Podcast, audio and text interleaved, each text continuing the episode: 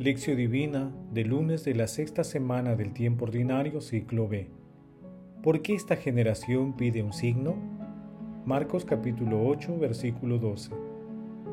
Oración inicial.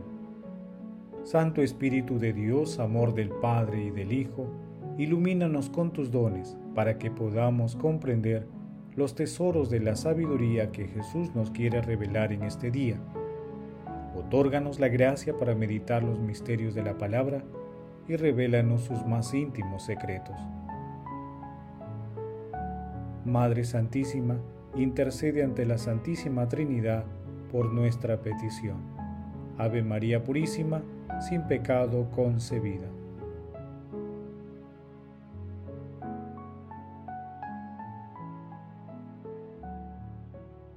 Paso 1.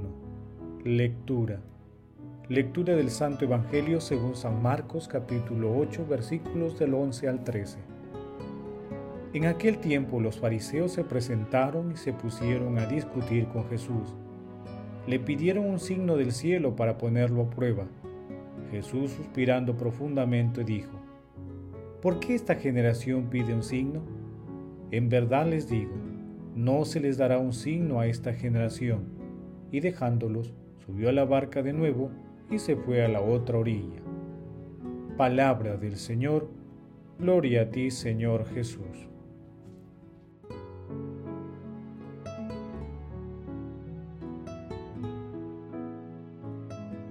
El pasaje de hoy se ubica en el Evangelio de San Marcos, luego de la segunda multiplicación de los panes. También se encuentra en el capítulo 16 de Mateo, entre los versículos 1 y 4. En el texto, los fariseos piden una acción portentosa para acreditar ante ellos a Jesús. Es la clásica actitud de aquel que tienta a Dios, como la generación del Éxodo, o también cuando en el desierto el enemigo del amor le pedía a Jesús una demostración de su poder mesiánico.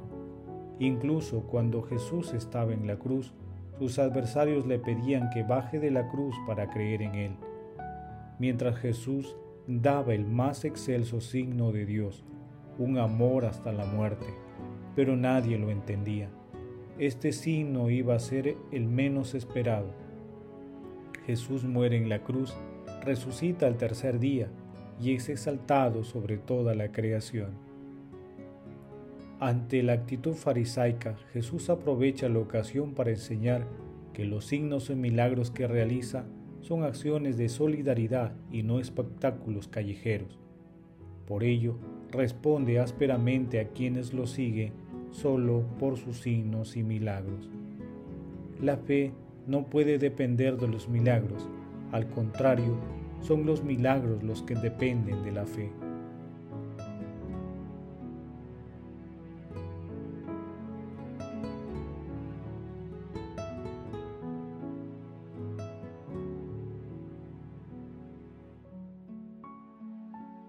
Paso 2. Meditación. Queridos hermanos, ¿cuál es el mensaje que Jesús nos transmite el día de hoy a través de su palabra? Dichosos los que crean sin haber visto, dice el Señor. La incredulidad de los fariseos también se vive en nuestros tiempos. La ceguera voluntaria del mundo ha creado velos que obstaculizan la fe, como el cientificismo, la relativización de los valores y las ideologías contrarias a los preceptos cristianos, entre otros. Hoy nuestro Señor Jesucristo nos exhorta a buscarlo y a encontrarlo a través de la fe. Él sabe que siempre estamos en busca de señales o manifestaciones de su presencia divina y omnipotente.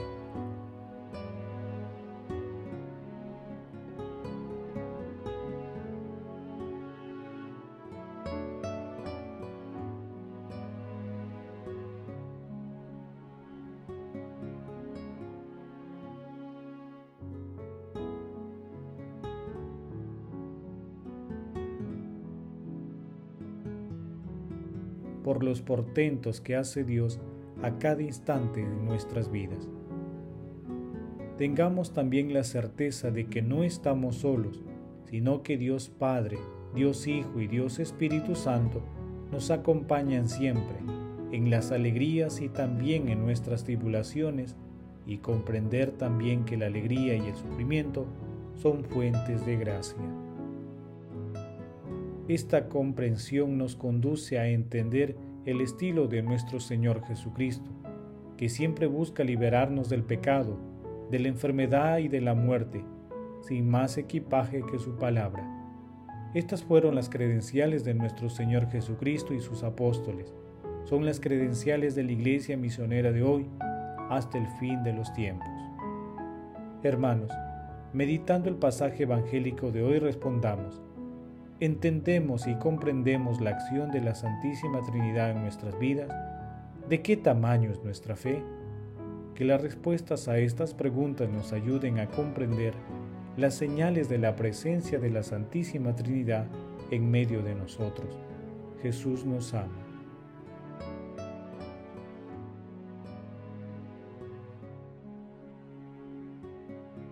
Paso 3. Oración. Santísima Trinidad, te alabamos y te bendecimos por tanta bondad, por tu amor y misericordia. Otórganos la gracia de la plena conversión y la obediencia y el seguimiento fiel a las enseñanzas de nuestro Señor Jesucristo. Hermanos, repitamos como en Marcos capítulo 29 versículo 24. Señor, creo, pero aumenta mi fe. Aumenta mi fe para seguirte con confianza plena en tu santa voluntad y cumpliendo tus mandamientos. Santo Espíritu de Dios, Creador y Santificador, envía tus dones y haznos sabiamente, y haznos sabiamente curiosos y capaces de percibir los maravillosos signos que distribuyes en los prodigios de la creación. Santísima Trinidad, a ti gloria y alabanza por los siglos. Que nuestra oración llegue hasta ti, Señor, hasta tu santo templo. Amén. Madre Santísima, Lucero de la mañana, enséñanos a escuchar, meditar y obedecer a la palabra del Señor. Madre Santísima, bendita tú, elegida desde siempre para ser santa y irreprochable ante el Señor por el amor, intercede ante la Santísima Trinidad por nuestras peticiones. Amén.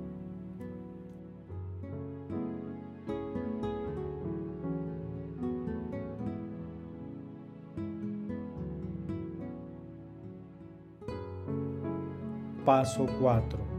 Contemplación y acción. Hermanos, contemplemos a nuestro Señor Jesucristo con un texto de Nicolás Cabasillas.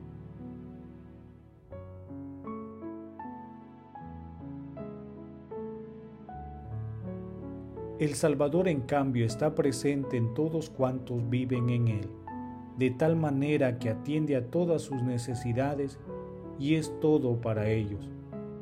No les deja volver otra cosa a su vista, ni buscar nada en parte alguna fuera de Él de nada necesiten los santos que no lo encuentran en Él. Los engendra, les hace creer, los alimenta, les es luz y es hálito que respiran. Es el ojo que en ellos contempla la luz, la que miran y el objeto en la visión contemplado. Siendo quien alimenta es a la vez alimento, quien da el pan de vida y vida a los que viven en él perfume embalsamado para quienes le aspiran y vestido para aquellos que desean revestirse de él. Él es nuestro pie caminante y al mismo tiempo el camino, y además parador de descanso en el sendero y término de nuestro caminar peregrino. Somos miembros y Él es la cabeza. Si hay que luchar, combate con nosotros y es el árbitro de nuestro pelear victorioso, y si triunfamos, él es también nuestra corona. Por todas partes nos orienta hacia Él y nos deja dirigir nuestro espíritu a otro objeto, ni enredarnos en amor de criatura.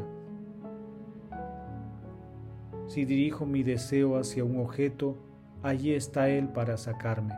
Donde quiera que me encamino, allí le encuentro ocupando el sendero y alargando su mano al caminante. Queridos hermanos, invocando siempre la inspiración y protección del Espíritu Santo, realicemos obras de misericordia en favor de aquellos hermanos más necesitados, compartiendo los bienes que el Señor nos ha otorgado.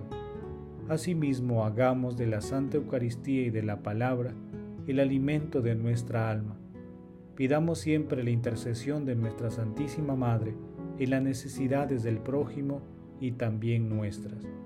Señor, nos comprometemos el día de hoy a reconocer tu presencia y divinidad en todas las situaciones que se nos presente, en el prójimo, en las alegrías y tristezas, en todas las cosas, porque todo lleva tu divino sello.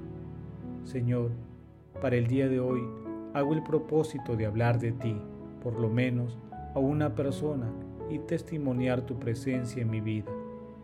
Glorifiquemos a la Santísima Trinidad nuestras vidas.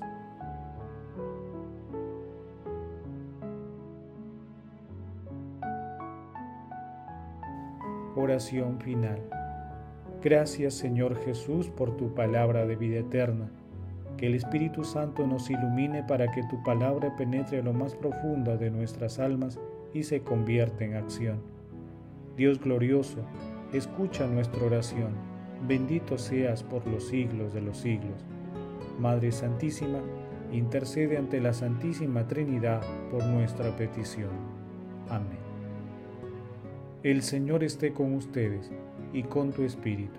La bendición de Dios Todopoderoso, Padre, Hijo y Espíritu Santo descienda sobre ustedes y los acompañe siempre. Amén. Bendigamos al Señor. Demos gracias a Dios.